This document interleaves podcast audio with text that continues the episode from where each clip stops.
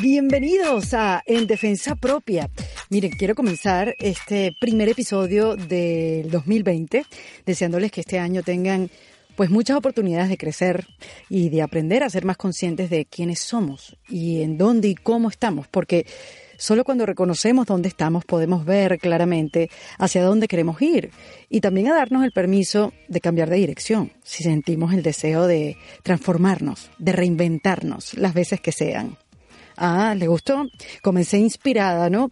Bueno, la verdad es que les cuento que fueron muchas las lecciones que aprendí estos últimos meses haciendo este podcast, pero creo que el reto mayor de todo lo aprendido, y de lo que falta, por supuesto, es cómo aplicar ese aprendizaje al día a día.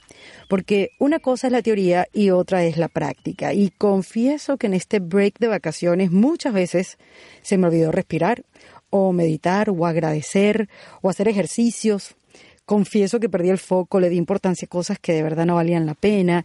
Y aunque sí, obvio, descansé rico, también tuve días que procrastiné. Y me castigaba después diciéndome, Erika, qué desordenada, actívate, ponte a leer los 14 libros que trajiste para el viaje, o mm, Erika, concéntrate, agarra la computadora y empieza a escribir. Bueno, en fin. Es por eso que mm, esta conversación con mi invitada súper especial, Alejandra Llamas, la quería tener, ojo, desde hace muchos meses, pero la dejé a propósito para este comienzo de año y de década, porque mm, en estos días es cuando estamos realmente dispuestos a establecer nuestra visión y objetivos del año, donde reflexionamos y también planificamos lo que queremos lograr en nuestra salud, en nuestras relaciones, en nuestras carreras, donde también planificamos la búsqueda de nuestro propósito y cómo logramos lo que tanto deseamos. Bueno, no hay nadie mejor que Alejandra para que nos guíe y nos inspire a modificar el enfoque que le damos a las cosas. Fíjense que Alejandra tiene una larga carrera como life coach y también es escritora. Ella es autora de ocho libros, muchos de ellos bestsellers. Eh, les puedo mencionar algunos. Está El arte de la pareja, El arte de educar, El arte de conocerte, también está Una vida sin límites y Libérate. Bueno, Alejandra además hace 12 años fundó un instituto de coaching MMK, así se llama, donde ofrece seminarios y certificaciones tanto presenciales como online, formando nuevos coaches y transformándole la vida a miles de personas. Que por cierto, les cuento que este viernes 17 de enero comienza un nuevo curso de certificación online y tú puedes guardar tu cupo en su página web que es plataforma.procesommk.com, donde además vas a conseguir en esa plataforma cursos gratis, meditaciones guiadas y una cantidad de herramientas para guiarnos por ese camino del autoconocimiento. Bueno, Alejandra parte de mm, esta creencia. Cada uno de nosotros es responsable y creador de la manera en que respondemos a nuestra propia experiencia de vida. Y en esta conversación nos explica, pues, con una dulzura y una serenidad que Dios se la guarde, de cómo podemos vivir con paz y en paz. Porque al final eso es una decisión que solamente puedes tomar tú mismo. Nadie la puede hacer por ti. Así que les voy a dejar a Alejandra Llamas, no sin antes recordarles que se pueden suscribir a mi newsletter, donde semanalmente pues comparto información, recomendaciones, experiencias que he tenido a lo largo de la semana. Lo pueden hacer en mi página web ericadelavega.com, ahí van a ver un cuadrito donde dice únete en defensa propia y ahí dejan su email y listo. Bueno, comenzamos el año con pura inspiración con Alejandra Llamas en defensa propia. Alejandra Llamas, bienvenida en Defensa Propia. Ay, estoy feliz de estar aquí. ¡Feliz año! ¡Feliz año! Felicidades por este espacio tan lindo. Qué lindo que comience yo este año contigo. Ay, feliz. Este, este, este comienzo que no solamente es de un año nuevo, sino de una década nueva. ¿No lo sientes? Lo siento completamente. Además que yo tuve un cierre de década en diciembre del año pasado súper intenso, bonito, que no me he dado cuenta y como que como que tenerlo en mi mente, sentirlo y decir, Dios, o sea, vamos en círculos.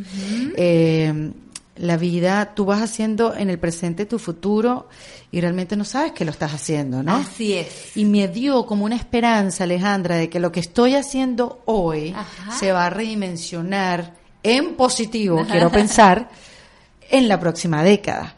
Este, te lo cuento rapidito. Yo me presenté en el año 2010 abriendo el show a un gran amigo, compañero de radio y tele que yo estuve en Venezuela, Luis Chatén, en su primer show de stand-up. Yo no hacía stand-up. Ok. Le tenía terror. Pero él me dijo, ábreme el show, sé mi telonera. Sí. 2010, mi hijo tenía dos años, yo no sabía ni dónde estaba parada, tú sabes, estaba un poquito todavía, tú sabes, ay, la, la, la, la, haciendo mi radio y tal, no sé qué, viviendo en Venezuela. Yo le abro el show en esa sala del Colony Theater en Miami y me fue bien una noche, otra no, eh, y ya, la vida siguió, yo migré, tuve, bueno, mi hijo creció, sigue creciendo, yo hice mi stand-up, lo creé en el 2016 y en el 2019, es decir, año pasado, diciembre del año pasado, yo me presenté con mi stand-up en el Colony Theater, con una rutina de una hora y media, en el mismo teatro que 10 años antes Ah, yo había wow. estado sin ningún tipo de ganas de hacer stand-up. Una cosa hermosa. Sí, qué lindo. Sí, un cierre eh, bien bonito. Entonces, bueno, me dio esperanza. Sí. Y me dio esperanza en el sentido de que yo a principios del año pasado yo no tenía mucha esperanza. Yo pensaba que ya yo había hecho todo Ajá. y que ya, ya qué aburrimiento, Ajá. ¿no? Que ya no había mucho más que hacer. Sí. Que estaba completamente equivocada. Entonces yo quería comenzar este año contigo, Alejandra, bueno, de conocerte. Yo te conocí aquí en la radio en Miami y me pareciste tan espectacular porque tú llevas 15 años también dando. Sí. Dando mucho, Eh, has escrito, como ya dije, ocho libros, tienes tu instituto de coaching con, con un, un método muy especial que nos vas a contar. Y en esta nota de dar, en la cual muchos estamos haciéndonos más conscientes, quería que nos dieras más Claro. información y porque yo creo que el reto de todo lo que aprendemos en la vida para ser mejor persona, Alejandra, es cómo lo aplicamos. Sí, claro. Ajá. Porque es tan difícil aplicarlo. Porque, bueno, se te olvida o no te viene la situación como para aplicar lo que vas aprendiendo y se te olvida, porque así somos los seres humanos, ¿no? Sí, sí, sí, sí. Entonces, nada, bueno, creo que rápidamente te resumí lo feliz y el significado que tiene para mí que estés aquí. Ay, qué linda, Erika. Igualmente, es un gusto estar aquí contigo y con todas las personas que te escuchan y que inspiras y que se conectan contigo y con, con esa luz que tú tienes y con esa energía y con esos ojos tan divinos que bella. tienes. Te puse pestañas internas, Sí. pestañas internas, que me enseñó Mayo Cando, una que vino por acá, una gran amiga. Por debajo, Alejandra, después te enseño la técnica. Bueno, pero aunque, la- aunque te- esos ojos dan y comunican y es lo que tienen, Tan lo bella. que tiene dentro de ti, que es lo que, bueno, bella por dentro y por fuera. ¿Cómo te hiciste coach hace tanto tiempo? ¿Cómo uno se hace coach? Porque, claro, es un término que quizás se hable con cierta ligereza hoy, ¿no? Sí. Pero hace 15 años, ¿no? Hace 15 años estabas un poco loca para mucha gente. Sí, fíjate que fue muy interesante porque Háblanos un poquito mi más cerca mamá y micrófono. mi hermana eh, son psicólogas Ah, mira. eh, y en mi casa siempre hu- hubo mucho esa mm, pues ese interés por, por el autoconocimiento, por, por cuestionarnos, por sí, ese insight, ¿no? ese Que estás insight, sintiendo, porque no lo era no era algo ajeno a mí, pero yo no sentía que la ruta de el- la parte psicológica que, que- que la respeto mucho, pero era la mía. Eh, No sentía que hacía tanto eco conmigo. Cuando yo me vine a vivir a Estados Unidos hace 20 años, tenía yo 28 años, en un mismo año me divorcio, muere mi papá, me mudo de país, cambio de profesión, me vengo aquí con un trabajo con una compañía española. Wow, qué duro. Y, y- y sí, y sabes que me, me sucede que me doy cuenta que traigo muchas eh, cuestiones que estaba tapando, pero no por taparlas no las venía arrastrando. Ok. Y eso se reflejaba en mi vida en síntomas como depresión, ansiedad, miedos, inseguridad, muchas creencias de que aunque se hacía las cosas me quedaba con una autocrítica bastante fuerte, no sintiéndome suficiente, Qué bueno con eso, muchas porque aunque, inseguridades. aunque así, aunque hacías las Aunque cosas. hacía las cosas, me las desmeritaba en alguna Sí. parte de mí. Ujú. Y mm, Eso nos pasa mucho a no, nosotros. Yo creo que nos pasa mucho Sí. a nivel cultural, social, también creo que un tema como a lo mejor también latino, no sé. El tema es que eh, cuando muere mi papá, es- me encuentro aquí en Estados Unidos y decido que voy a renunciar a este trabajo en el que estaba y a, y a- y a darme un tiempo para un poco ponerme al día con lo que yo vivía, con lo que estaba sucediendo en mi vida. Porque eras diseñadora. Era diseñadora textil. Textil. Eh, pero en ese momento estaba trabajando con Rosa Lagarrigue, que me invitó a abrirle su oficina aquí en Estados Unidos. Ella es, fue en su momento la manager de Miguel Bosé, de Alejandro Sanz, de Mm. Mecano, de La Unión, y está abriendo una oficina pa- para hacer la representación de ellos aquí en Estados Unidos, en Miami. Por, para eso, por eso me vine, para trabajar con ella.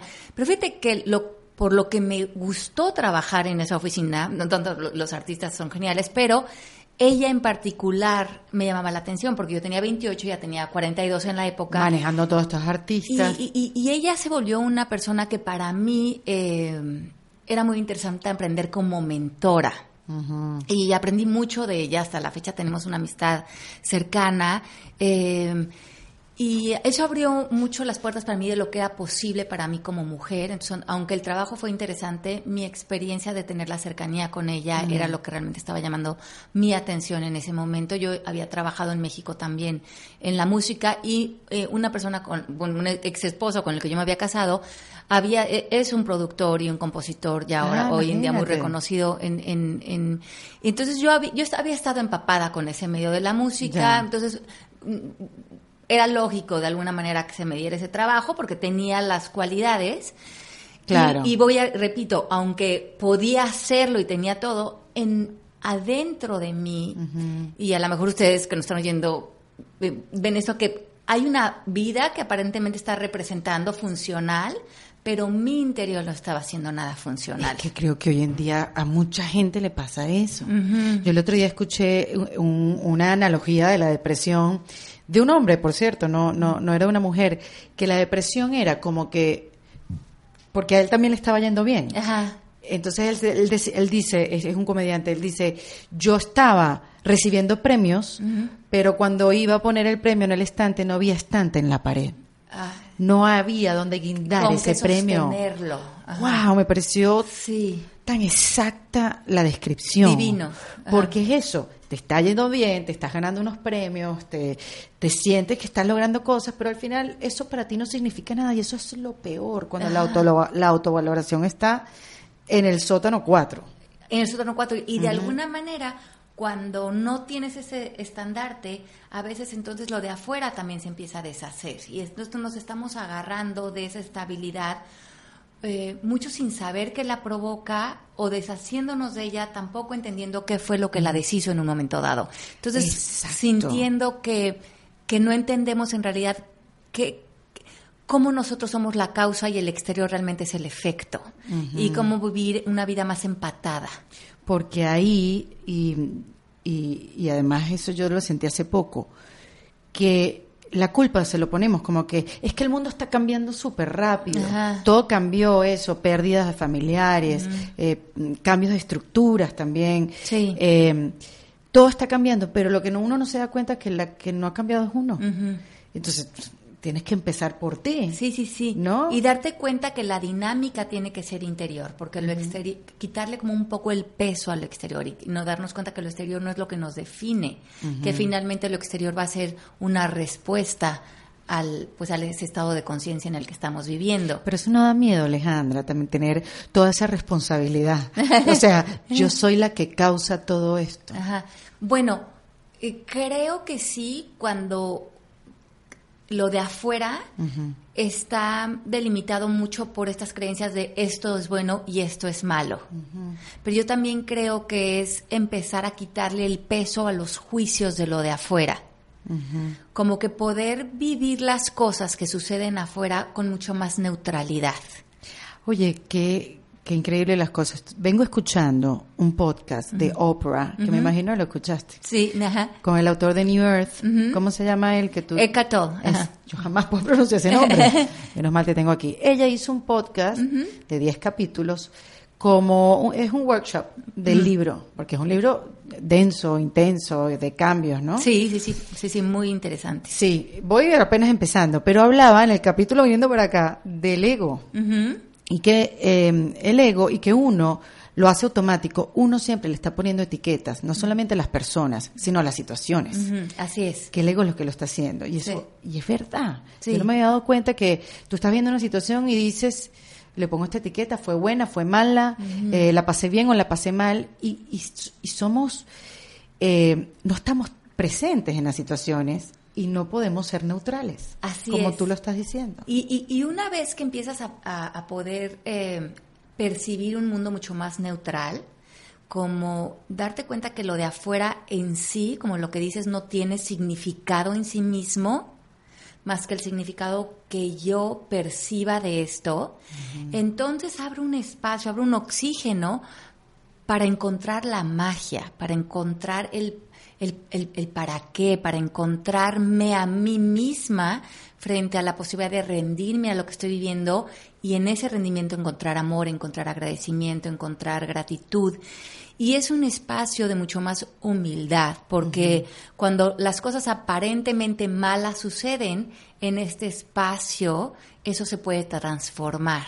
Claro. A que eso sea, sea, punto. Y en eso hay mucho poder. Eh, eh, hay mucho poder cuando no necesitamos que la vida aparezca de determinada manera para yo estar bien, sino saber que yo tengo esa caja de herramientas dentro de mí que puede hacer esta alquimia, este, este movimiento de traiga lo que traiga la vida, yo lo puedo volver en oro, lo puedo volver luz, lo puedo volver magia, lo puedo volver aprendizaje. o no me va a llevar por delante. Exacto. Yo me voy a mantener aquí parada. Claro, pero eh, yo creo que eso fue regresando a esa época de mi vida, donde yo me divorcié, muere mi padre, me mudo a este París, me, desengrano como de mi vida cultural, social. Eh, me doy cuenta que muchas veces a lo largo de mi vida justamente lo de afuera va a tener un cambio como, ha tenido y como seguirá teniendo y a veces un cambio bastante eh, rudo, rudo, ¿no?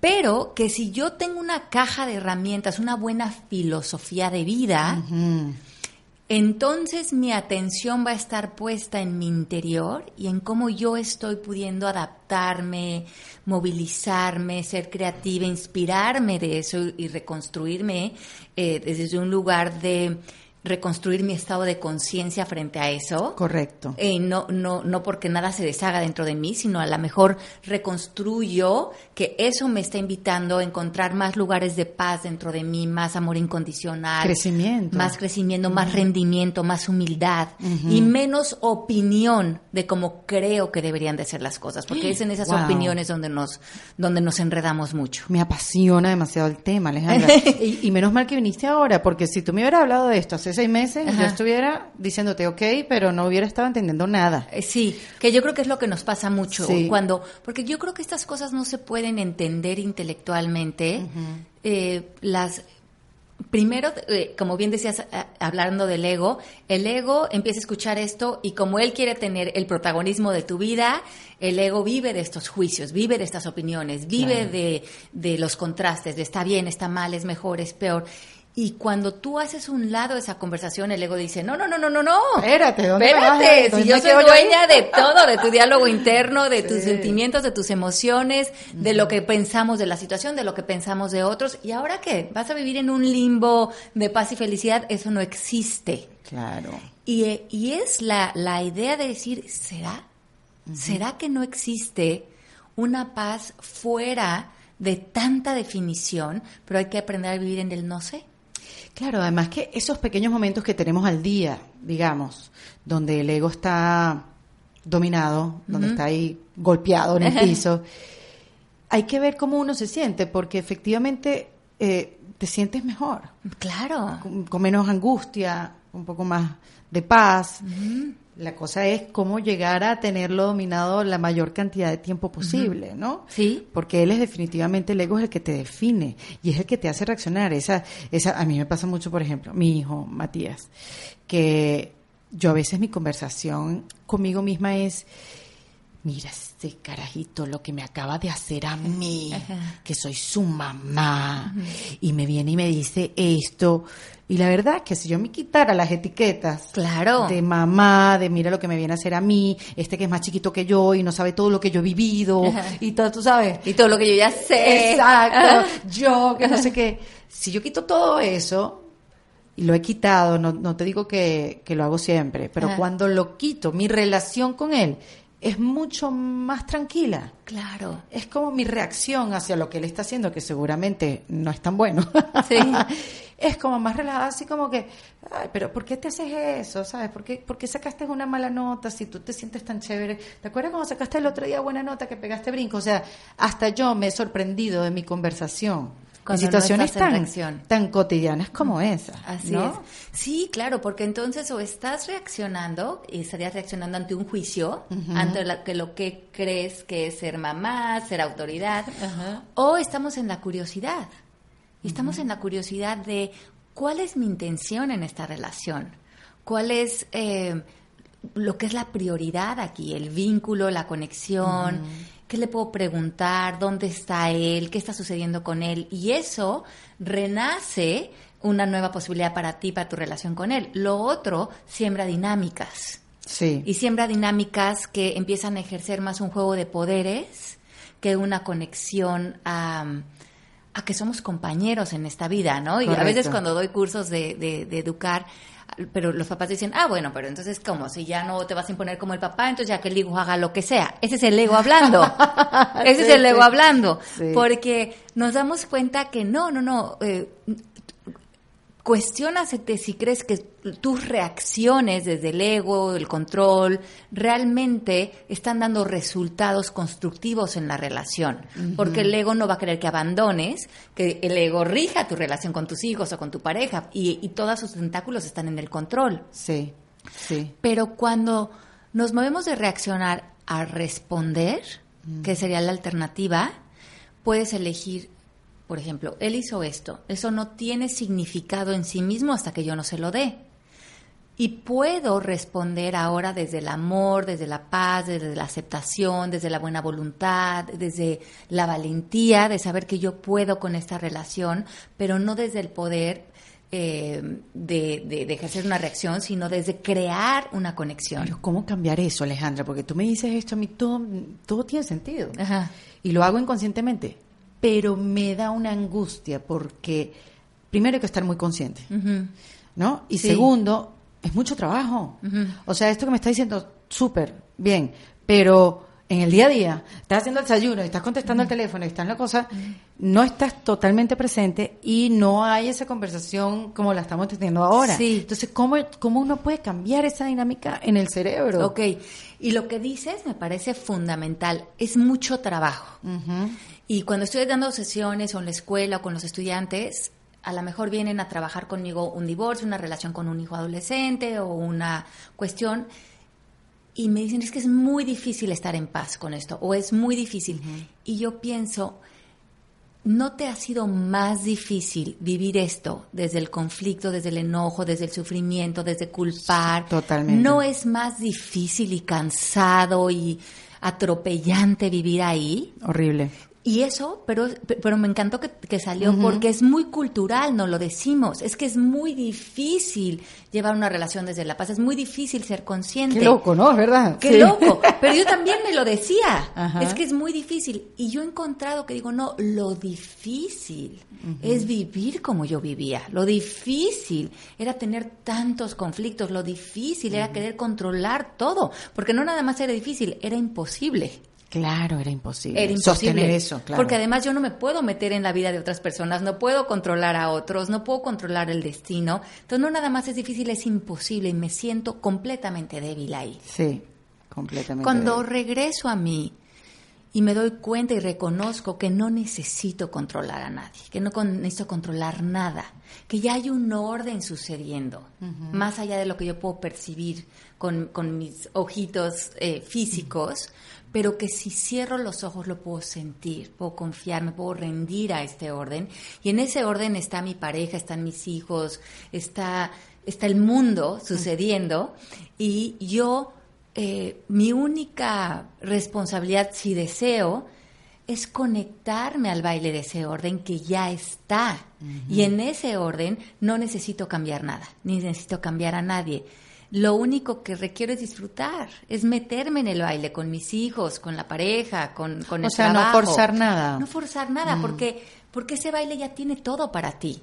Tiene todos tus regalos, tiene tus, tus bendiciones, tiene tu, tus deseos de tu corazón, desde donde van a florecer. ¿Y dónde queda entonces, Alejandra, bajo ese concepto, la ambición, la, la lucha, las metas donde quieres llegar?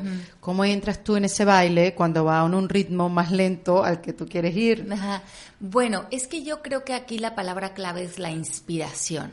Mm, Yo creo que o vivimos eh, desde la inspiración, entonces co-creas con el mundo desde la inspiración donde estás poniendo tu talento, tu amor, tu, tu, tu co-creación con el universo. Entonces, no es que no estés dando resultados, pero estás dando resultados fuera de la lucha, del esfuerzo, de, Claro que uno no entiende. del sacrificio. ¿Cómo ¿no? uno puede dar resultados sin Ajá, sacrificio? Exacto. Claro, pues esas son nuestras creencias. Esas son nuestras Mm. creencias, pero piensa si realmente crees que en el pasado los resultados que has dado, que te han llenado tu corazón, fueron los que salieron desde la inspiración o fueron los que salieron desde el sacrificio.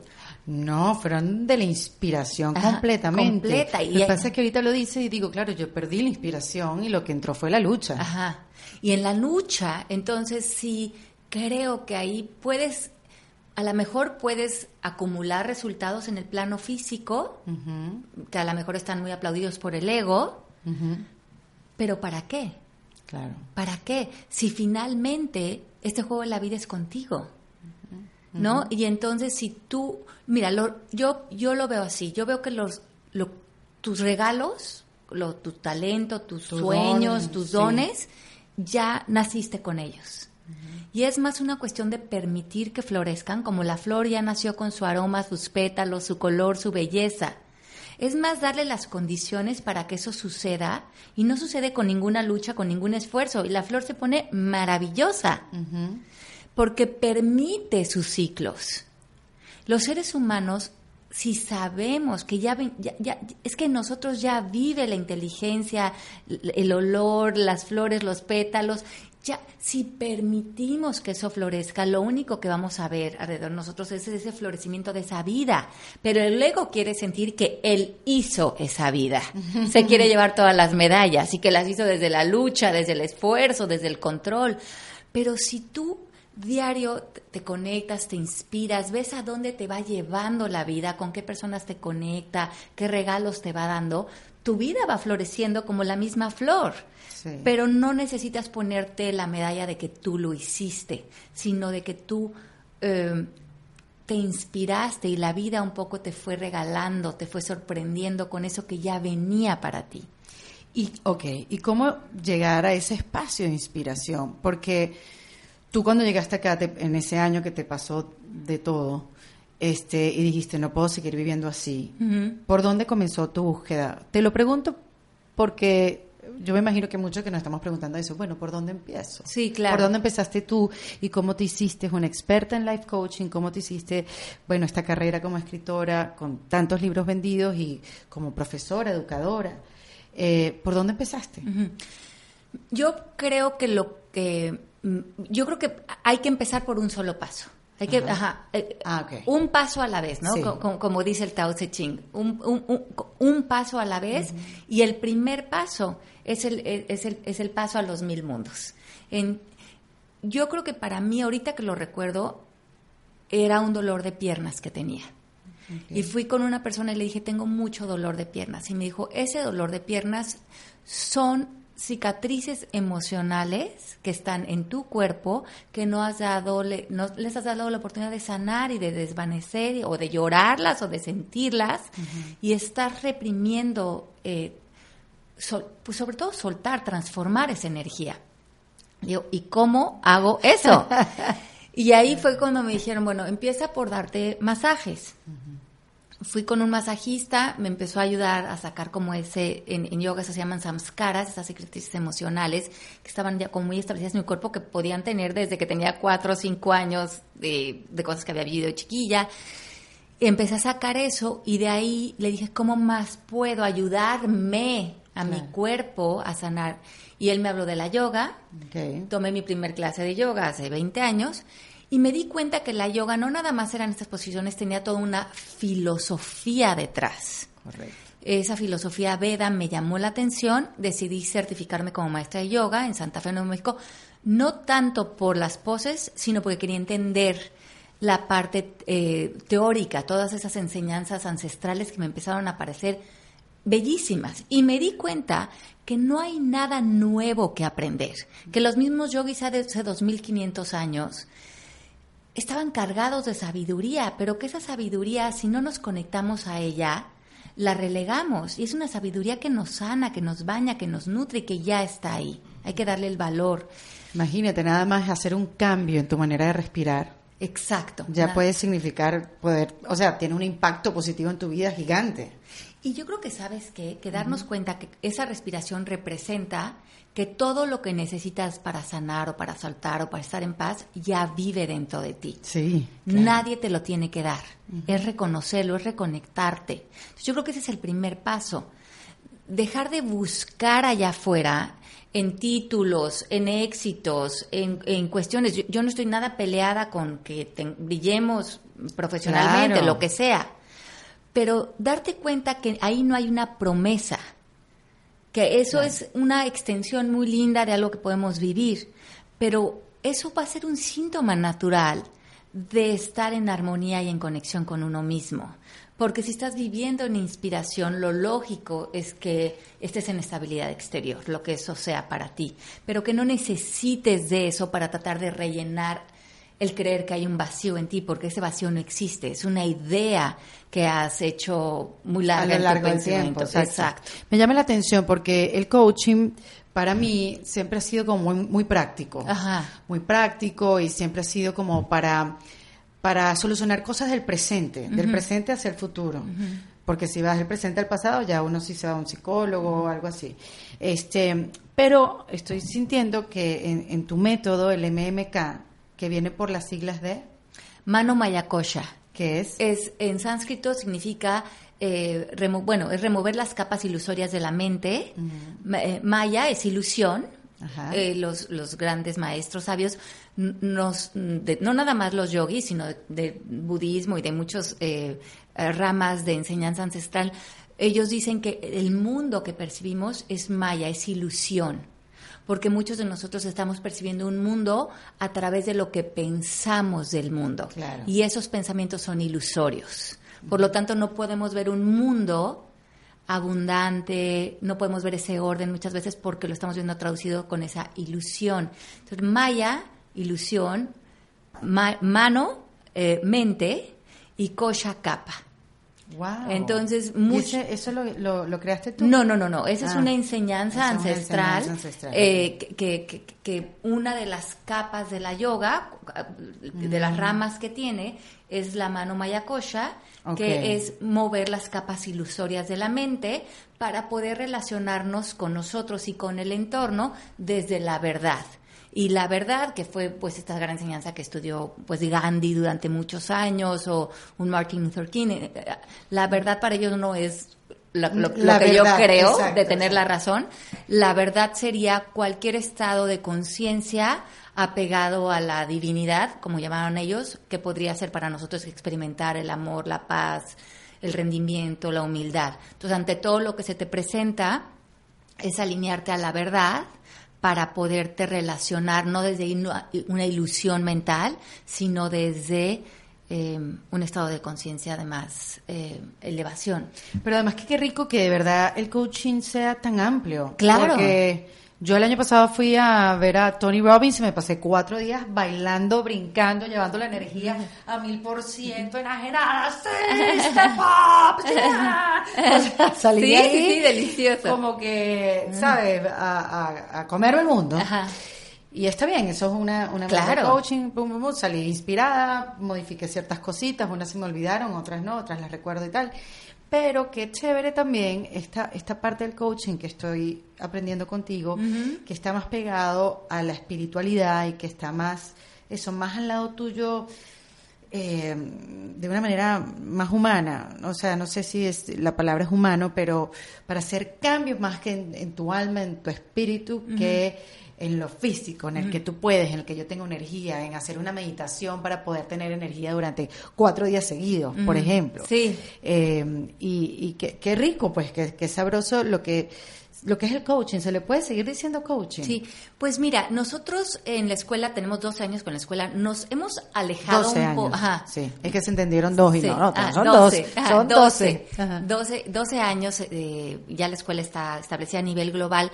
Y, y sí nos hemos alejado un poco de la palabra coaching porque eh, lo que nosotros hacemos dura un año, es un, es, Es un estudio de un año. Es un estudio de un año que puede hacerse hasta de 18 meses. Eh, tenemos hasta año y medio de, de posibilidad que los estudiantes estén con nosotros, porque sí creemos en, el- en un cambio sostenido en el tiempo, en un cambio de, de profundo autoconocimiento permanente y que realmente cuando tú te separes de la escuela en, en un momento dado, eso que tú te llevas de la escuela ya está encuerpado en ti, ya es ya está establecida una nueva relación contigo mismo y con tu entorno. Y sí creo que para eso eh, eh, nos tardamos, o no sé si, si el tiempo realmente existe, pero eh, se lleva un tiempo en, en ir cuajando este nuevo entendimiento, porque si las personas van a invertir ese tiempo en nosotros y nosotros en ellos, eh, yo, yo sí quiero que establezcan una nueva conversación adentro de ellos, pero que no sea una conversación que te dé unos resultados inmediatos, no, no un alcacelser un poco, lo- un poco en esta vida donde todo queremos que sea rápido, sino que sea algo donde toques esa eternidad que hay en nosotros, donde, donde esta vida se vuelva tu vida. Y, y- y al final casi que eh, recuerdes ese otro personajito con el que vivías, que a lo mejor sufría mucho, se enojaba mucho, pero se queda como algo que amas y fuiste, pero ya no es hasta, bueno, casi imposible conectarte con eso, Qué ¿no? divertido, porque yo a partir de finales del año pasado empecé a hablar de la, la antigua Erika. Yo decía, no, la vieja Erika hubiera reaccionado de esta manera, Sí. pero la nueva Erika, claro, yo sintiendo, no sé, en un momento dado me hubiera puesto brava, qué sé yo, y aunque sentía el fuego por dentro, entonces yo estaba como que lo, cons- es- o quiero estar Sí. lo, lo más consciente posible por decir, ok, la antigua Erika, además de decirlo en voz alta con mi familia, la antigua Erika, en este momento se hubiera parado de la mesa y se hubiera ido. Sí, ajá, exacto. Pero la nueva Erika se va a quedar aquí, va a respirar, se va a tomar su trago y va a disfrutar el momento. Sí. Pero diciéndomelo con voz alta porque es como un entrenamiento. Así es, y nosotros a eso en la escuela le llamamos la práctica de suspensión. Y esto, para modificar cualquier comportamiento, primero, como bien decías, te tienes que hacer consciente de él, porque no podemos transformar lo que no hemos visto, y no lo vemos cuando lo justificamos o cuando culpamos a otros por nuestro comportamiento. Que eso es, pero ley. O sea, no hay nadie en el mundo que no haya hecho eso en su vida. Claro. Por En- minuto. Entonces, yo soy así porque tú me haces enojarme, porque tú me hiciste enojar, porque si tú no hubieras hecho esto. por- Y en esa justificación, eh, o en esa culpar al otro, cuando, cul- cuando le arrojamos culpa a cualquier otra persona, Sí. no nos damos cuenta que lo que estamos haciendo es negar, evaporar esa culpa también en nosotros, porque no podemos tener lo que lo que estamos ofreciendo a otros y si ofrecemos culpa en relaciones quiere decir que estamos muy sembrados en la culpa en nosotros. Entonces, para evaporar esa culpa en nuestra conversación habría que retirárselo a todos Claro. y eso es este a través de eliminar las justificaciones. Y cuando dejas de justificarte y te haces responsable, entonces te haces consciente de, ah, ok, tú no tienes el poder de hacerme sentir así Correcto.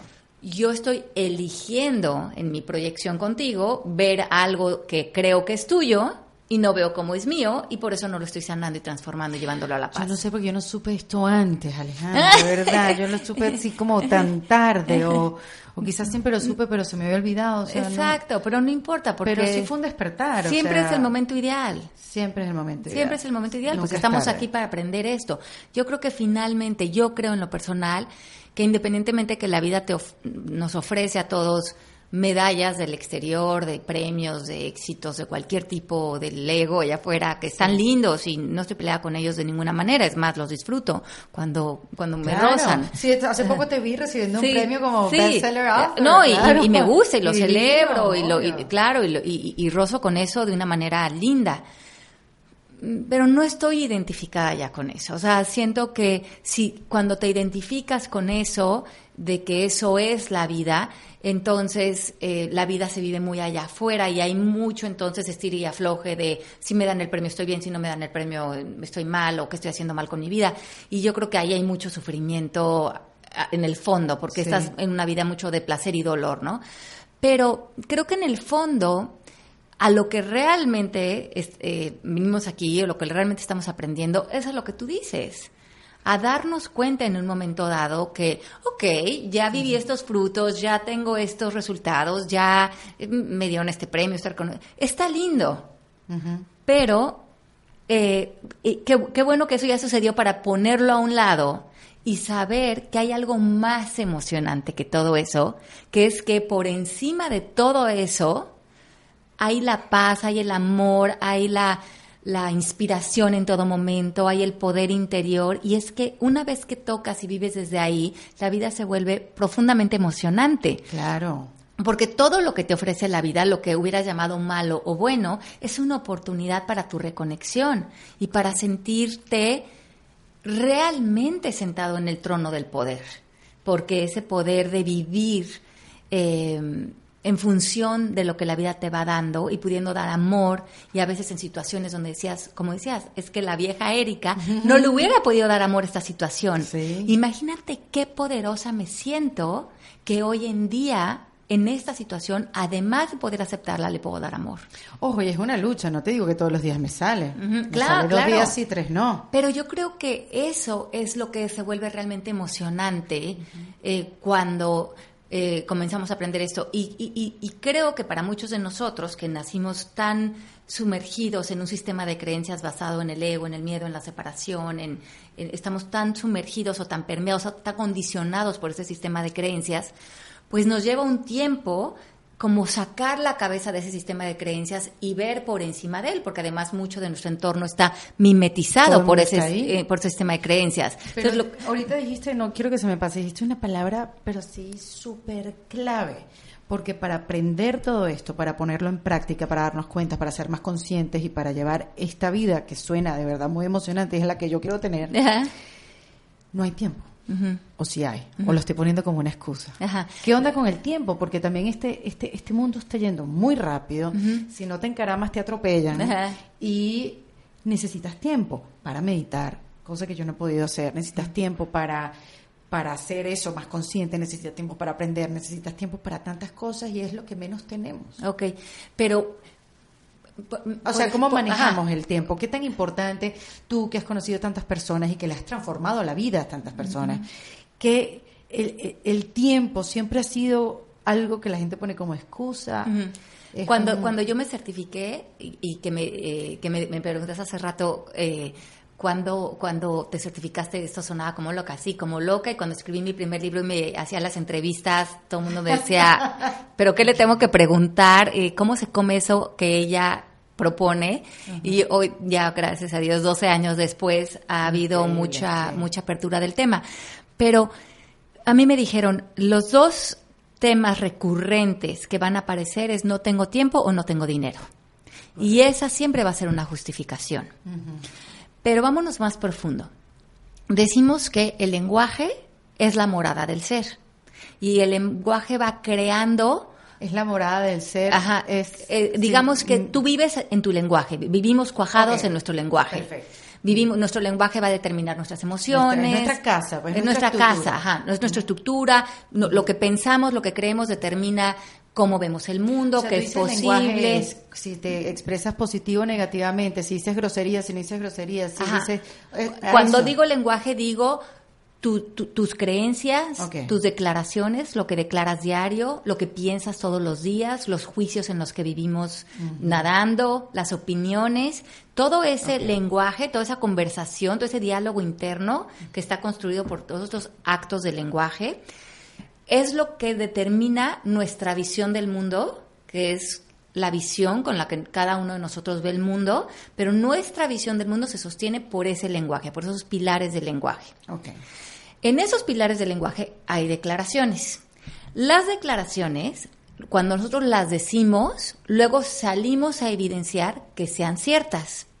no decimos algo y salimos a comprobarnos lo contrario, porque imagínate, lo que más queremos tener es la razón. Obvio. Porque al ego le da identidad la razón.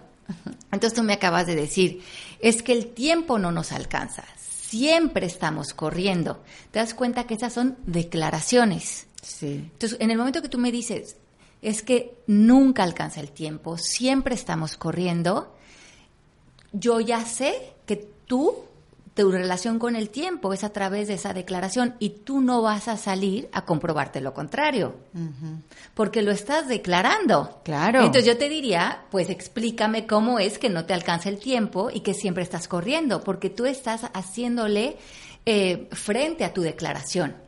Correcto. Entonces si tú dices, por ejemplo, mi relación con, con mi hijo o con mi hija es muy complicada. Claro, seguro tienes todas las evidencias para demostrarme cómo es muy complicada, porque tú vas a respaldar todo lo que declares y todo lo que creas. Lo que creas lo vas a evidenciar. Wow. Entonces, si hoy tienen unas declaraciones, eh, escúchense de no me alcanza el tiempo, no me alcanza el dinero, no puedo, esto es imposible, son declaraciones. Correcto. Y tienes las evidencias para demostrarme cómo no te alcanza el tiempo. Pero si yo declaro, a mí me sobra el tiempo, es que lo que me sobra es tiempo. Claro. Entonces me diría, sale, dame las evidencias de cómo te sobra el tiempo. Hombre, yo me paro, me hago un té, medito, hago. ¿Y qué hay con todo lo que hay que hacer? Pues se hace, se, se va haciendo en el tiempo que hay.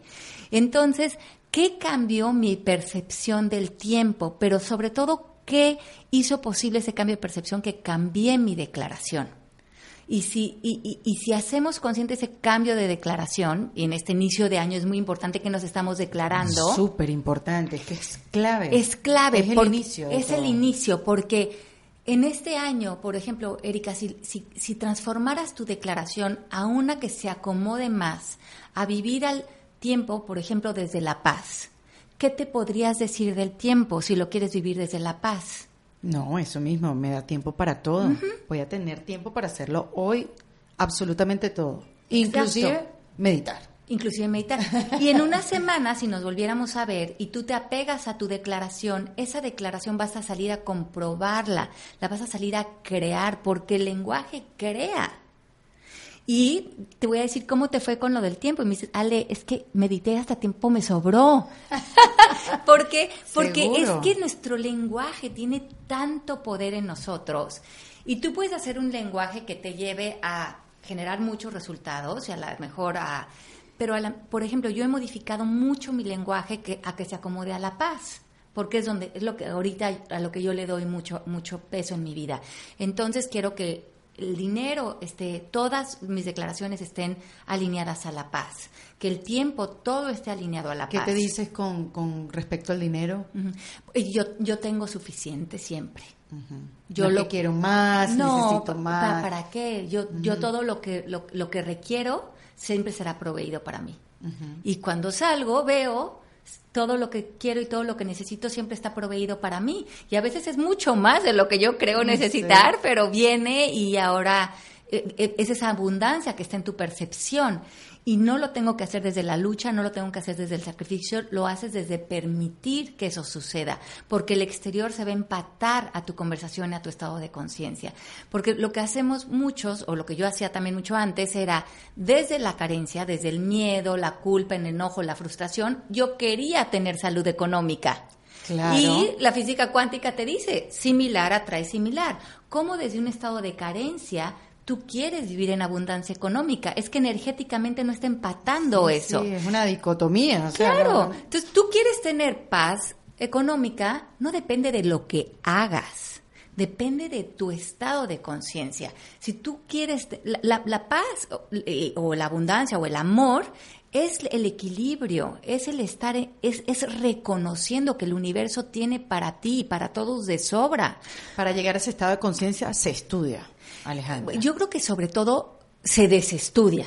Ah, me encantó. Ajá, yo creo que de- sobre todo desestudiamos ese sistema de creencias al que fuimos arrojados, que nos creímos, nos creímos que el mundo era carente, nos creímos el sacrificio, creímos en competir, creíamos que... Bueno, porque más fuimos criados de esa manera, Exacto. porque nuestros abuelos fueron así, nuestros padres también fueron así, todos perdieron algo, de repente nuestros padres también tuvieron más cosas, pero con una vida muy sacrificada, con mucho trabajo, y eso también lo, lo nosotros. y, a lo mejor ellos te traducen este, esta idea. No, pero ya, ya, y hay veces que sé que todo el mundo lo ha sentido también en un punto de su vida, que estás tranquila, como dirían en tu país, en alberca, tomando sol en la piscina, para los de que son de mi equipo tomando sol, leyéndote una revista o qué sé yo, durmiendo y estás estresado de que por qué estás ahí, tú deberías estar en otro sitio haciendo algo productivo. Exacto. Y yo a veces les digo a mis estudiantes, desde ese lugar donde tú quieres salir a crear abundancia, estás en tanta carencia en tu sistema de creencias, en tus, desde el miedo, desde donde estás tratando de lograr algo, que si tú realmente quieres sanar tu economía, vete a la playa, tómate una coronita, ponte en un estado de, de, abundancia, de bienestar, suelta las creencias de que no hay, de que, de que tienes que manipular algo, de que tienes que cambiar algo, y verás cómo empiezas a sanar tu economía. Deja de hacer, como dice el Tao, deja de hacer las cosas para que todo caiga en su lugar. En vez de preguntarte qué tengo que hacer, pregúntate quién estoy siendo. Sí. ¿Quién estoy siendo? ¿Estoy siendo paz? ¿Estoy siendo abundancia? Porque me encanta y eso, este esa palabra clave también ahorita, esa pregunta clave que le hiciste al principio, que es ¿para qué lo estoy haciendo? ¿Y para qué? ¿Y cuál es mi intención? Porque imagínate qué lindo. Yo, yo creo en la idea de que nosotros ahora cuando reflexiono bien veo que nacimos en este mundo que es completamente abundante. Es un mundo donde que está lleno de animales, de frutas, de junglas, de, de, comida, de música, de flores. Es que tú ves el universo y el universo es abundante. Nosotras que vivimos aquí en Miami, viene un huracán, deja aparentemente pelón los árboles y al año dices que es esta abundancia que vuelve a florecer. Y por alguna razón, en ese sistema de creencias que creímos, nos pusimos unos lentes de carencia unos lentes donde al mundo le hacía falta algo, donde a nosotros nos hacía falta algo, donde a las otras personas les hacía falta algo. Empezamos a crear en nuestro universo interior un mundo donde existían las cuestiones, las situaciones de las personas no suficientes, no capaces, hay algo malo conmigo, hay algo malo con el otro, hay algo malo con el mundo, no hay suficiente, no alcanza, yo tengo que salir, tengo que competir, tengo que salir adelante a codazos, tengo que acumular.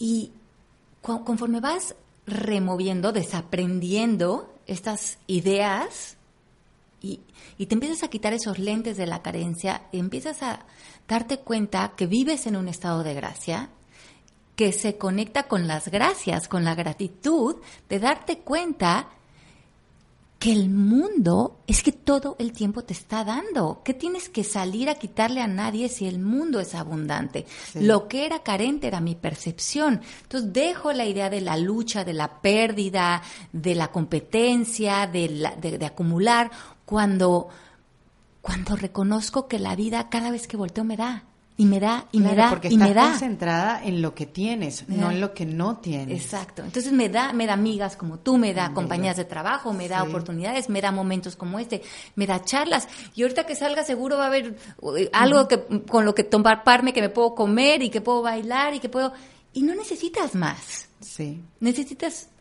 tan poco y la vida te da inspiración en cada espacio, en cada segundo, que entonces te empieza a sobrar el tiempo, porque hay tan pocas cosas que realmente en donde invertir el tiempo, porque el tiempo más bien es mi presencia frente a lo que está enfrente de mí en este momento, que ya es lo ideal para mí, ya es el regalo, ¿no? Y eso es lo que estudian en, en este año que me estás hablando. Sí. Porque los que estudian, ¿qué estudian? ¿Qué, se certifican en, coaches o, no? Eh, ellos se certifican, tienen un certificado que es eh, como Human Development Coach. La, escuela está eh, sustentada en Estados Unidos, estamos avalados por el International Coach Federation. nosotros hacemos como pop-ups de la escuela en casi todo el mundo y tenemos también la plataforma online. Ellos estudian metodologías y técnicas muy puntuales, todo es nosotros lo que hacemos es que hablamos de los pilares del ser en la escuela. Los pilares son las emociones, el lenguaje, donde están los pensamientos, las creencias, las declaraciones, la influencia cultural, los trances a los que a veces nos metemos, que los trances es como esta visión muy miope que a veces tenemos cuando estamos muy enganchados con una visión muy limitante. Y lo que hacemos es que aprendemos técnicas y metodologías que entran a los pilares de cada persona, porque cuando están adentro de la persona están inconscientes para la persona. Entonces el primer paso es que los apoyamos con estas técnicas a ser conscientes sus pilares, su lenguaje, sus creencias, sus emociones, para que los, las, vean y las puedan transformar y las sustituyan por una conversación o por un estado emocional que esté, nosotros trabajamos con una tabla de conciencia, por encima de la verdad en la tabla de conciencia. Entonces, lo que está por debajo en la tabla de conciencia, que serían vergüenza, enojo, frustración, culpar, exigencia, anhelo de querer cambiar a otros, eh, ahí estamos en un lenguaje, en un estado de conciencia de mucha destrucción, tanto personal como para el entorno. Entonces, es apoyar al otro para que su estado de conciencia se mueva a la verdad, la, que hablábamos de, Gandhi, que sería cualquier lugar en, en paz, amor, valentía, buena voluntad, aceptación. Hay situaciones en las que dices, espérate, un poquito aquí, déjame llegar ahorita por lo menos a la aceptación, entonces trabajas con esa persona a donde ella quiera y con el tiempo y con otras metodologías vemos si podemos alcanzar la paz o el amor dentro de determinada situación. Entonces abarcamos todas las situaciones de la vida de la persona, lo que puede ser el dinero, el tiempo, la relación de pareja, los hijos, y todas las situaciones de su vida las subimos en la tabla de conciencia para que toda su vida esté construcción. a lo que voy es que es muy específico específico, no es nada mágico, místico, misterioso. Es muy, eh, eh, es muy eh, práctico. Sí. Pero sí, durante ese año se entrena al coach a que aprenda estas 10 técnicas o metodologías eh, leen a, lo mejor como unos 16 libros que sustentan toda la parte bibliográfica de la certificación y al final reciben una, un, examen en donde tienen que llevar a cabo en una hora lo que es el proceso MMK, que es una técnica puntual, circular, que dura una hora, donde, donde no hay mucho donde se tengan que mover si han practicado lo que están haciendo y lo que has, el objetivo es deshacer en tu cliente o en ti ese engaño un poco, si le podemos llamar así, de donde fuimos permeados para poder como ver encima de la sopa y generar muchas más posibilidades para nosotros. Ahora, eso lo puede estudiar cualquier persona que no se quiera dedicar a hacer. Claro. Muchos de los que están en la escuela estudian porque para su beneficio personal. Y otros al final eh, lo acaban eh, aplicando como trabajando en sesiones uno a uno, dando conferencias o trabajando hasta empresas, porque se puede aplicar en cualquier eh, organismo, digamos, humano, no tiene que ser nada más o empresas o personal. Pero muchos yo veo que los que están en la escuela lo hacen por su propia mejoramiento personal para cambiar. Sí, que lo que, veo que mucha gente que se mete al año están con tanta paz, con tanta abundancia, con tanta orden, digamos, en su vida, que familiares, amigos le dicen, o sea, te veo tan bien, yo quiero, pero yo no quiero ser coach. Dicen, no importa, tómalo. Entonces tenemos como que mucho por, por, por inspirarse, por ver la transformación. Eh, invita a las personas a entrar a la certificación. Estamos certificando alrededor de 300 personas al año eh, en, todo el mundo y, muchos de ellos lo están haciendo de que al final los testimoniales es, bueno, a lo mejor yo no me voy a dedicar a esto porque tenemos empresarios, tenemos gente que están a lo mejor profesionalmente dedicados a otras cosas, pero lo que yo aprendí aquí ha tocado todas las áreas de mi vida de una manera invaluable. Y mucha práctica también para que eso se quede como contigo. Porque y hay mucha dinámica entre ellos. Libérate, no es que tú tienes bastantes ejercicios, ¿verdad? Sí, muchos ejercicios. Para que se, queden pues esas enseñanzas con... En uno. Sí, sí, contigo. Sí, sí, sí, es una belleza. Sí, qué chévere. Eh, además que tú has abarcado tantos temas en tus libros, has hablado de las relaciones interpersonales, tu relación de pareja, cómo aplicarlo, cómo ser feliz que tú dices, bueno, sí, se puede ser feliz los primeros años. Ese libro se lo tiene que leer todo el mundo. Pero libérate también, pues hable un poco eso, ¿no? Es de lo que estás hablando, de deshacerte de tus creencias sí. y de realmente liberarte. Y igual, yo sigo pensando que es difícil, pero no imposible. Ajá.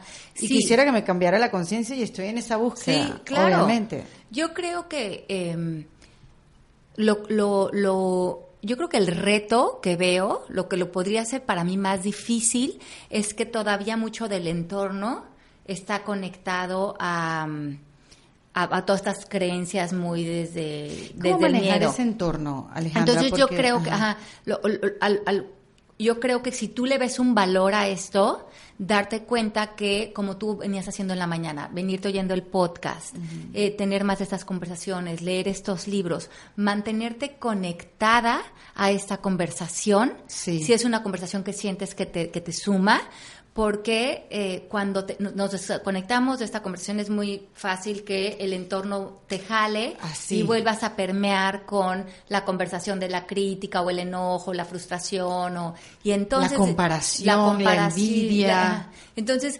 ojo, eh, durante un día diseña cuánto tiempo le vas a invertir a estar en esta inspiración de, de este tipo de, de- de- de pláticas y cuando entres al, al Matrix, como le llaman, eh, al sistema de este sistema de creencias, pudiendo entrar de cierta manera que saber qué te funciona a ti para no volverte a dormir Ya. en este Matrix, porque entonces te vuelves a conectar con el miedo. Y desde y sí. afuera te vuelves, estás conectada con el amor, con todas las posibilidades que existen, ¿no? Sí, es tan difícil.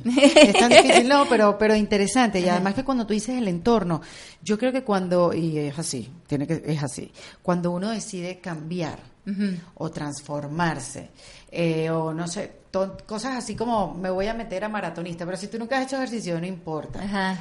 La mayor resistencia está en tu entorno. Sí. Entonces, en la gente que está más pegada a ti, porque nadie quiere, nadie quiere que el otro cambie. Sí. ¿Sabes? Como, ¿por, qué vas a hacer eso? Quédate aquí conmigo. Ajá.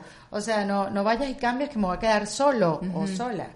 Este, y yo creo que hay que luchar mucho contra eso. Sí, y hacer y hacerte tu tribu, ¿no? Hacer tu tribu de personas que, que están conectados contigo en esa en, en- en vivir ese tipo de, de relaciones. Entonces, eh, tener no no no ver nada de malo en las otras personas porque sería otra vez entrar desde un juicio. En el aislamiento, además, que no- Pero hacer una tribu de personas con las que conectes, amigas, Sí. eh, no sé, clases de yoga o prácticas que tú tengas en el día, donde hagas eco con este tipo de conversaciones, ¿no? Al, al principio, por ejemplo, yo ten- tengo un grupo de amigas aquí en, en Miami y yo me iba a comer con ellas y nadie de ellas estaba metidas en esto y yo las disfrutaba muchísimo igualmente. Pero después poco a poco me empezaron a decir, oye, pero tú qué haces o qué estudias? Y todas poco a poco se fueron certificando en la escuela. Y ahora, no sé, 10 años después, esa tribu mía, todas hablamos ya el mismo idioma, porque Claro. ya todas est- eh, están en lo mismo. Entonces, no- son muy ricas ya nuestras también en nuestras salidas a comer, porque eh, son muy productivas nuestras conversaciones y a veces hasta un, lindamente confrontativas, porque cuando alguien va a caer en algo te dicen, no, acuérdate que hay otra manera de, de ver eso, hay más posibilidades para ti en esta situación. Entonces, ah, bueno, cuando no estás buscando quien te refuerce tu drama o tu queja, Sí. eh, porque a veces estamos saliendo porque nos volvemos muy adictos a, a esa parte como muy de drama, porque eso tira en nuestro cuerpo no, y uno ciertas... lo busca, uno Ajá, lo busca. sí, tú sí, estás viendo claro. un momento y tú sabes a quién llamar para que Sí, te alimente. Para darle vapor al drama. Exacto. Y entonces también tú mismo cacharte y decir, a ver, está sucediendo esto, ¿con quién hablo? ¿Con la amiga que le va a dar más vapor a esto y voy a cuajar más esto? ¿O con la persona con la que, oye, se vale sentir lo que estés sintiendo, pero busca el feedback de alguien que sea más neutral que- y que te haga también a ti responsable, que te diga cuál está siendo tu participación en esto, en esta dinámica que estás creando, cuál es una ganancia secundaria para ti de estar metida en esto. Sí. Oye, qué bueno, has puesto palabras, eh, Alejandra, hoy en esta conversación a, a- a cosas que he venido sintiendo y lo has puesto como mucho más claro. Ay, qué rico. Lo del ego y de estar desconectados y de poder tener una vida desde la paz, en la lucha. Para mí tiene cada vez más sentido. Antes, antes me hubiera parecido una locura, pero sí tiene que haber algo más. Claro. Tiene y, que y haber fíjate algo que más. si hay un ser humano en el planeta que vive en paz, esa posibilidad es para todos. Y yo decía, bueno, si, si, si han habido grandes maestros que hayan caminado esta tierra y que han vivido desde tanta alegría, y desde, tanta paz. Sí. ¿Qué desaprendieron ellos o qué aprendieron ellos o qué saben ellos que yo no sé? Porque finalmente todos somos humanos, ¿no? Bueno, ellos no tienen Instagram. Seguro. Seguro, eso Porque sí. te voy a decir, aunque yo amo las redes sociales y hay que darles cariño, Ajá. porque imagínense si no las tuviéramos, nada más ese, ese punto. Este, también nos ha traído, yo, yo no sé si tú a lo largo de los años como profesional de, del mundo del coaching, eh, has visto en aumento la cantidad de gente deprimida por el hecho de la comparación, con, con la compararte con una foto y una historia que tú te haces en la cabeza y que seguramente es todo lo contrario. Ajá, sí. Pero siento que también las redes obviamente han traído eso, está comprobado, la- Sí, lo- sí, los sí. adolescentes que, que cometen suicidio por el bullying y por, por todas las cosas que pasan en las redes sociales. Pero no me voy a meter ahí porque eso es muy intenso, muy denso. Me voy a meter más en la mujer o la persona que se compara con algo que no existe. Claro. Porque es una foto. Es una ilusión. Y que yo siento que la depresión está como más como más palpable, está como más, más cerquita cada vez como de mí, de hay gente que la está sufriendo más. Yo no sé si tú has visto eso en aumento. Mira, yo creo que lo que pasa es que los seres humanos lo que realmente deseamos es la conexión Sí. con nosotros y con otros. Totalmente. Y cuando tú crees que el, el teléfono o la red social te conecta, porque aparentemente crees que te conecta, Exacto. eh, ahí nada más hay una distinción, que todo ese tiempo que tú le estás dedicando a la red social o al teléfono, no, no, no hay no hay una, no, no estás saciando esa conexión contigo y con otros, porque como tú bien dices, si tú estás viendo algo y te estás comparando, estás diciendo por qué esta persona se ve así, o por qué ella bajó de peso, o por qué lo que te estés pensando de Sí. otra persona, lo, a lo que te está desconectando es de ti, de tu cuerpo o de tu físico o de lo que tú estás haciendo. Claro. Entonces está sucediendo esa doble desconexión. Entonces, ojo con, la, con, las, con las redes sociales porque en el fondo, ¿cuál es tu intención otra vez? ¿Para qué? Y si en el fondo lo que queremos es conexión, no, que no haya el velo de creer que estás logrando conexión a través de la red social. La conexión la logras cuando dejas el teléfono, te miras a los ojos y te miras a ti mismo en aceptación, aceptas al otro y te conectas. Pero muchos de nosotros hay que practicar hace- hacer eso y hay que darle Hay que también obligarse. descanso. Sí. Ah, eh, hay- hay momentos en que yo también, eh, como todos, también tengo las redes sociales y ya le digo a Mari o le digo a alguien, yo creo que para una persona que por alguna razón como nosotras que tenemos una imagen pública en las redes sociales, eh, es importante tener a alguien que maneje esas redes. Sí. Este, que, que, que nosotros... Que las operen, por que lo las menos, sí, operen que- y que... Ajá. del Y- funcionamiento. Ajá, exacto, porque creo que es muy fácil que, que en ese caso ese avatar que cree ser haya también una desconfusión de desconexión contigo por Seguro. vivir el rol de ese avatar, ¿no? Entonces yo creo que es muy sano, aquí otra vez lo mismo, regresar a cuál es mi intención, si quiero estar en paz, como quiero estar con el paz con el tiempo, con el dinero, y si quiero estar en paz con la red social, ¿qué sería lo productivo para mí diseñar frente a eso? ¿Qué me quiero pedir a mí frente con la red social? Sí. ¿Qué me quiero pedir? ¿Cuánto tiempo le quiero dedicar? ¿Cuánto no? Eh, si quiero pedir que mejor alguien lo maneje. ¿Qué le quiero pedir a otros? A lo mejor pedirle ayuda de que otras personas te ayuden con las redes o tal para que puedas eh, tener el compromiso del tiempo que le quieres dedicar o no y, eh, y cumplirlo. Porque si, si no, la red social se vuelve muy adictiva, como muchas cosas, ¿no? Mira, Alejandra, ¿cuántos años llevas tú casada? 20. Eh, sí, 20. 20 Ajá. años casadas con dos hijos adolescentes Sí. que ya se van a la universidad. ¿Es posible tener una relación de pareja como la has llevado tú? Eh, te- y te hago la pregunta específica a ti porque sé que me vas a tener una buena respuesta. De ir cambiando uno y la otra persona no. O sea, Sí. el cambio de uno puede impactar al otro o no, eso es una decisión de cada quien, porque eso también pasa, que uno va creciendo, uno va cambiando, uno quiere cambiar, uno sabe que hay otras cosas, pero la otra persona ni está interesada, ni lo está viendo, ni se quiere dar cuenta. ¿Cómo puede, cómo puede llevarse o cómo, cómo puede em, seguir una relación donde uno quiere cambiar y tener un nivel de conciencia como el que estamos hablando y el otro ni se ha dado cuenta que hay ciertos niveles de conciencia? Bueno, yo creo que la pregunta es sensacional porque nosotros cuando entramos en este proceso de, del autoconocimiento, mucho lo que le digo a los estudiantes es, tu único real objetivo es volverte más amoroso, contigo y con el entorno. Que entrar en estos caminos no te vuelva más juicioso. Claro, porque pasa. ¿no? Ajá, que no te que no te sientas ahora superior o mejor o más iluminado. Y ahora como ya estoy más iluminada que Genaro, pobre hombre terrenal, voy a ver cómo le doy clases para que viva a la altura de la coach Washuwara que ahora me creo ser. Tienes Entonces- toda la razón. Entonces yo creo que ojo con eso Sí. porque de entrada desmerita lo que el otro sí es y el otro eh, a nivel espiritual o a nivel humano es exactamente lo mismo que tú. O sea, los dos somos seres completos de, de estado de gracia, de amor. Ahora, si tú estás con una pareja, esa pareja es tu maestro siempre sí o sí. Y si yo pienso, él debería de cambiar y ser más consciente, como veo que todo es proyección, si me lo regreso a mí, es yo debería de cambiar y ser más consciente con él. ¿Y cómo sería eso? No usar esto que estoy aprendiendo para no ser amorosa y no estar en curiosidad, porque ahora me estoy iluminando el ego y ahora creo que yo soy mejor que él y que él lo estoy dejando en el no sé qué. Entonces, a mí me ha servido muchísimo entrar en mi relación de pareja que Genaro no está en esto, es más, casi creo que creo que ha leído uno o dos de mis libros. ¿En serio? Eh, ¿Y cómo tú has vivido con eso? Ah, exacto. Eh, y, y- y bueno, a veces va a mis presentaciones y a veces no, a veces no van ni siquiera a las presentaciones de mis libros.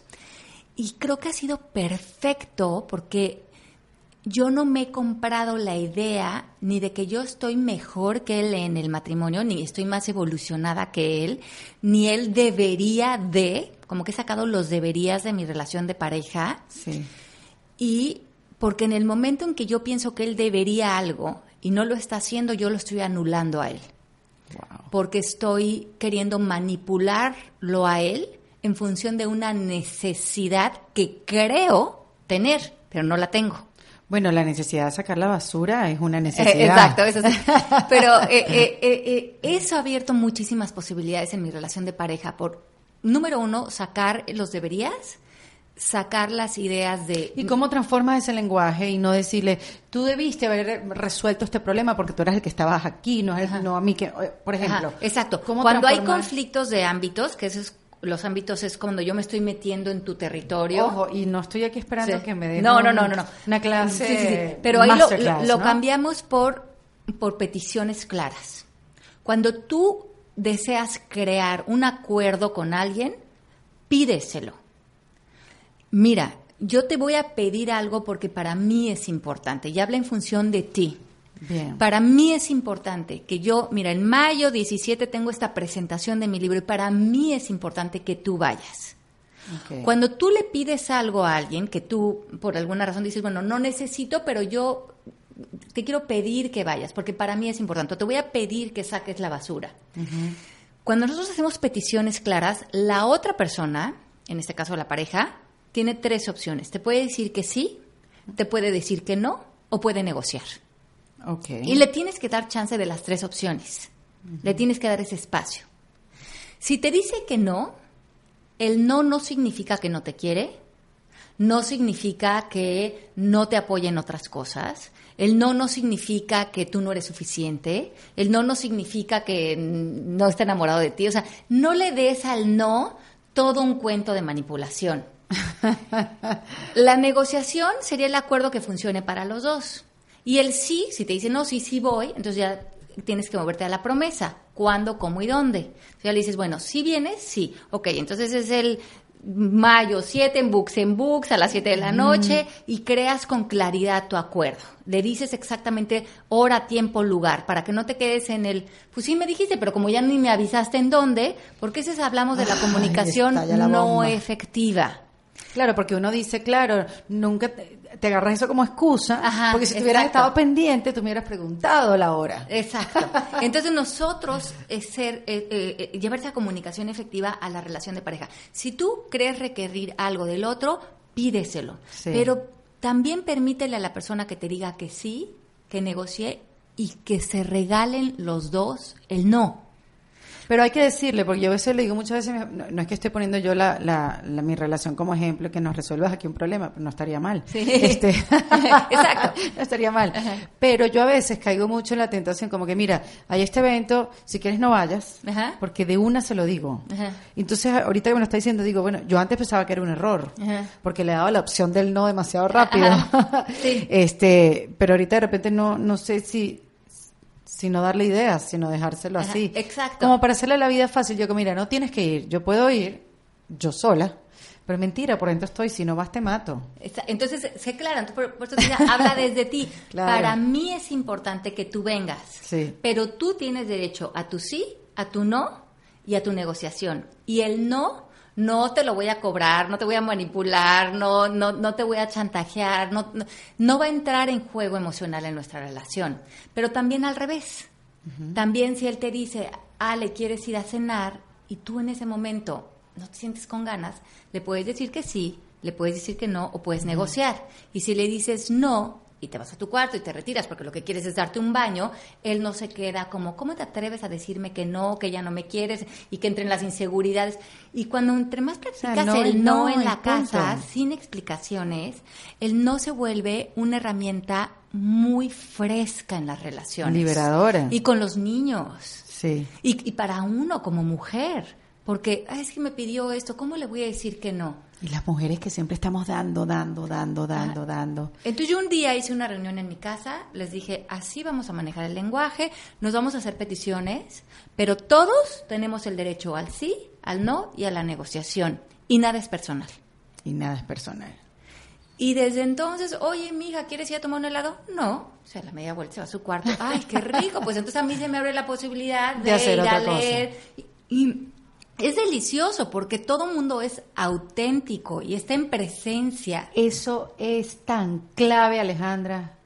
Ser auténtico, porque uno cree que hacer lo que uno no quiere hacer por la otra persona para complacerla, uno cree que está haciéndolo bien. Sí. Y realmente no está siendo auténtico. Yo, bueno, yo lo debo ser y lo veo a mis amigas como que, ¿por qué estás haciendo eso? Y además de que eh, un sí al otro es un no para ti. Es correcto. Y, y, y al rato lo cobras. Y al rato lo cobras. Pero qué maravilla eso, ser auténtico.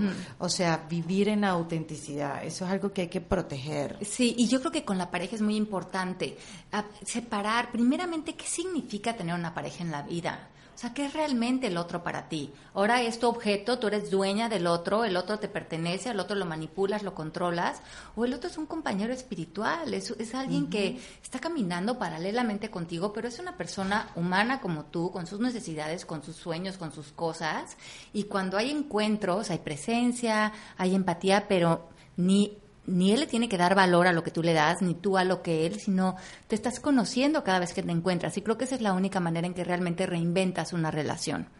Qué maravilla. Aunque no lo creas, me has hecho una intervention. Así se llama el, arte de conocerte. No. ¿Cómo se llama el de, el de la pareja? El arte de la pareja. El arte de la pareja. Aquí está, el arte de la pareja. Sí. Es hermoso ese libro. Yo lo tengo. Mira, Alejandra, antes de que te vayas Tú sabes que aquí nos concentramos en el tema de la reinvención, pero bueno, ya hoy en día la reinvención es tan extenso, sí. este, abarca tantas cosas en la vida del ser humano que es muy difícil como ponerla en una cajita. Por eso tu presencia aquí, que además que siempre es una maravilla conversar contigo, pero ¿cuáles serían entonces esos tips desde tu experticia para podernos reinventar o para comenzar a reinventarnos, porque sí somos muchos los que queremos hacerlo, pero no tenemos idea de por dónde o cómo, o, ya que diste el primer paso, que voy a dar el primer paso, soy más consciente, no quiero más esta vida, voy a cambiar, quiero transformarme, cómo llevar ese proceso, cómo, cómo acompañarlo, pero con, con tips que podamos aplicar en nuestras vidas. Ok, primeramente yo creo que lo que a mí me cambió la vida, número uno, tienes que reconocer en un momento dado, si quieres ser libre y te quieres reinventar, que nada de lo que piensas es cierto. Eso es duro. Eso es bien duro. Porque si tú tienes como a tu, a tu referencia a tus pensamientos, estás descansando en el lugar de las ilusiones. Mm. Y los pensamientos muchas veces no son buenos consejeros, eh, nos pueden llenar de muchos miedos y son los que nos mantienen muchas veces eh, pues estancados en relaciones no funcionales o en espacios eh, que ya no están siendo productivos para nosotros, digamos. yo creo que a mí me abrió la puerta rendirme a decir nada de lo que pienso es absolutamente cierto, es una opción de un millón.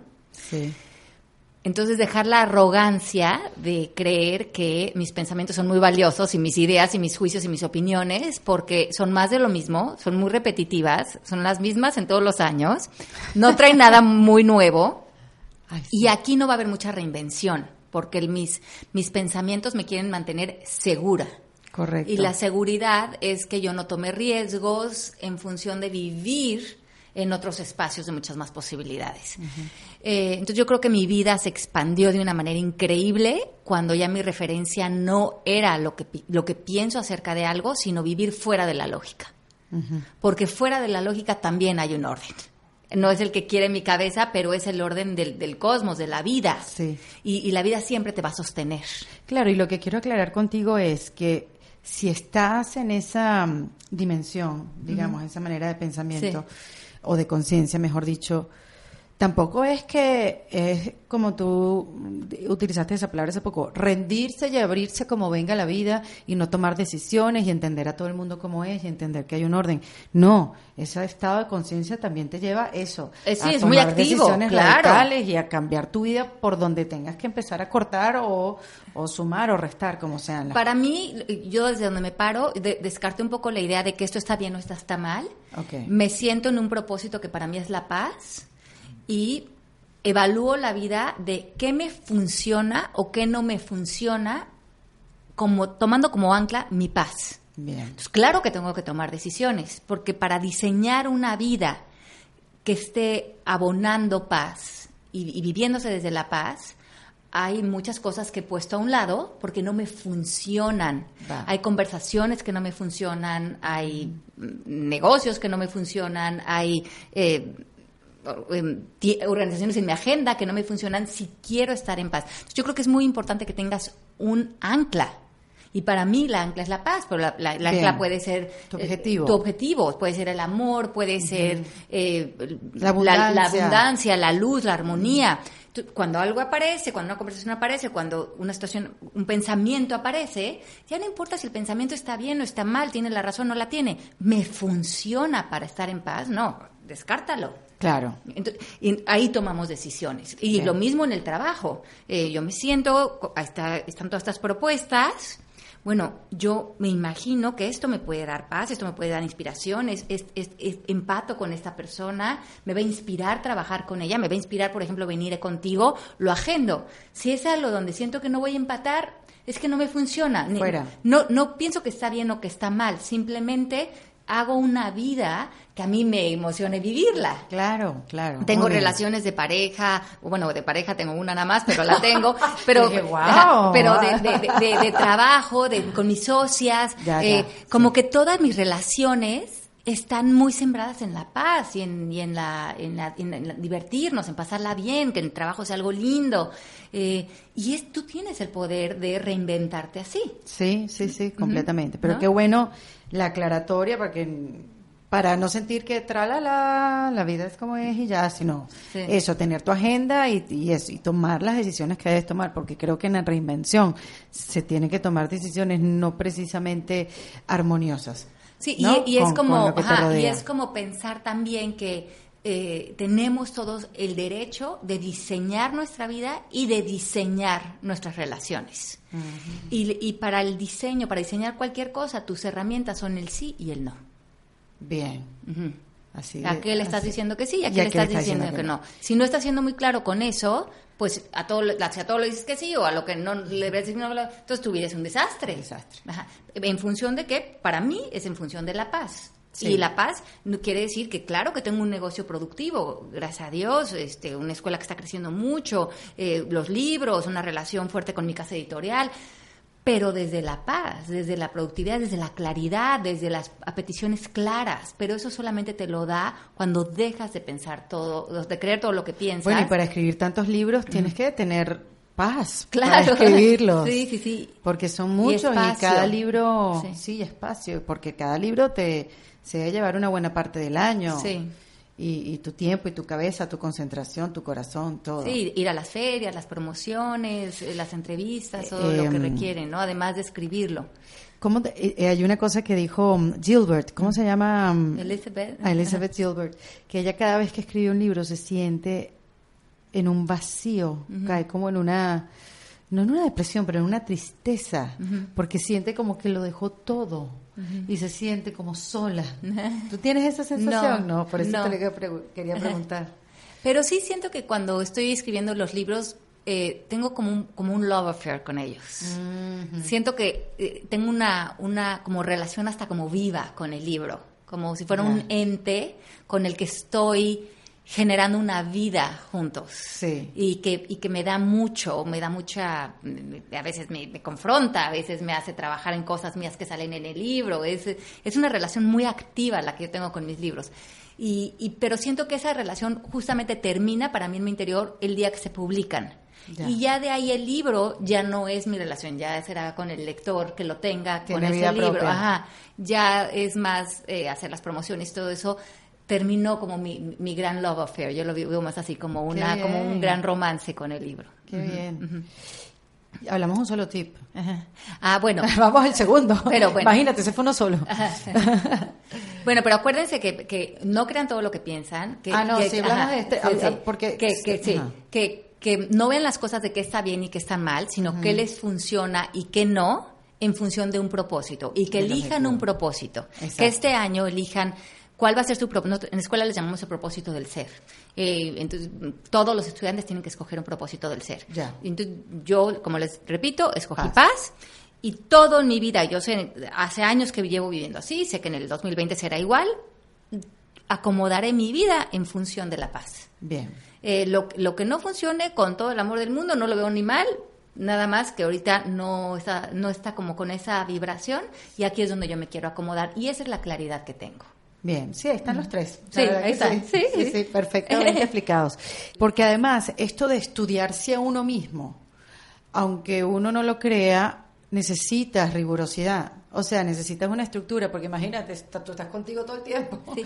¿Y no, sabes pero... qué pasa? que, y que yo ayer estaba escuchando un libro súper lindo de Neville Goddard, y él lo que dice es, si tú no te das la oportunidad de meterte en estos espacios donde yo puedo ser la propuesta, pero hay muchos maestros muy buenos en el mundo, o libros, o hay muchas maneras de entrar a este, a este tema.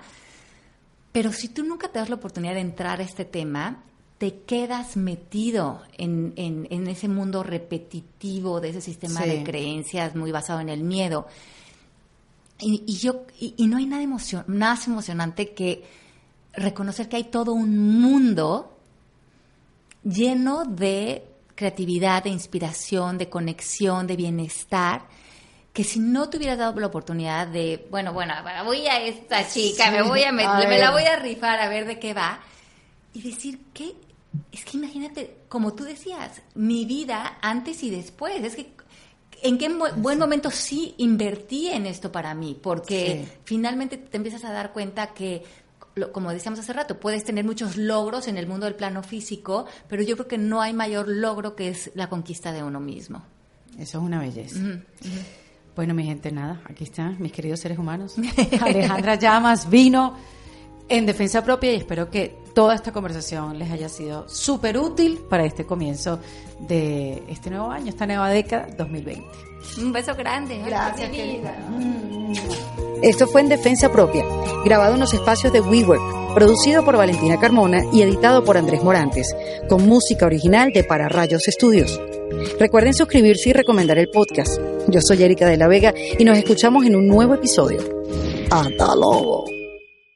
¿Estás listo para convertir tus mejores ideas en un negocio en línea exitoso? Te presentamos Shopify. Tal vez no lo sabías, pero nuestro podcast More Than Mamis es un negocio y lo empezamos por supuesto para desahogarnos y hablar sobre la maternidad, no para convertirnos en expertas de ventas y del e-commerce. Así que sí, necesitábamos ayuda para vender nuestro merch y poner en marcha nuestra tienda. ¿Y cómo suena con Shopify? Llegó otra venta. Shopify es la plataforma de comercio que está revolucionando millones de negocios en todo el mundo. Ya seas un emprendedor desde tu casa o desde donde sea, Shopify es la única herramienta que necesitas para iniciar, administrar y hacer crecer tu negocio sin dificultades. Con Shopify puedo gestionar pedidos, envíos y pagos desde cualquier lugar, brindándote toda la información y estadísticas de tus ventas al detalle. Regístrate para un periodo de prueba con tan solo un dólar al mes en shopify.com barra sonoro, todo en minúsculas. Ve a shopify.com barra sonoro para llevar tu negocio al siguiente nivel. Shopify.com barra sonoro. Amplify your career through training and development solutions specifically designed for federal government professionals. From courses to help you attain or retain certification, to individualized coaching services, to programs that hone your leadership skills and business acumen, Management Concepts optimizes your professional development. Online, in person, individually, or groups. It's training that's measurably better. Learn more at managementconcepts.com. That's managementconcepts.com.